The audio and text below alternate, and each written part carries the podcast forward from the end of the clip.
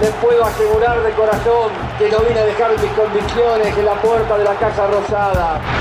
Mi nombre es Alejo Paceto, soy politólogo y esto que te voy a contar es una pastilla política. ¡No se inunda más! ¡Carajo! Hoy no podemos hacer choripán porque hay lluvia. El que depositó dólares recibirá dólares. Boca de urna. Desde las elecciones presidenciales del año 1995 se llevan adelante las famosas encuestas a boca de urna.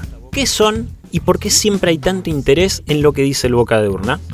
Básicamente, consisten en una muestra que se hace sobre quienes ya votaron, y esto permite predecir el posible resultado de la elección antes de que estén los conteos oficiales. ¿Cómo se hacen? Hay encuestadoras y encuestadores en centros de votación que fueron seleccionados anteriormente, quienes preguntan a las y los electores que salen de votar por quién o quiénes lo hicieron, obviamente de manera anónima.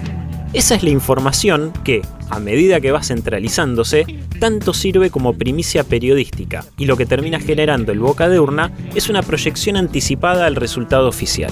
Por esto, durante gran parte de la jornada electoral y a medida que van acercándose las 18 horas, que es cuando se dan por finalizadas las elecciones, el sondeo o encuesta boca de urna termina teniendo tanto valor y se le da relevancia como dato. El traslado de la capital. No se trata. A vos no te va tan mal, gordito, ¿no?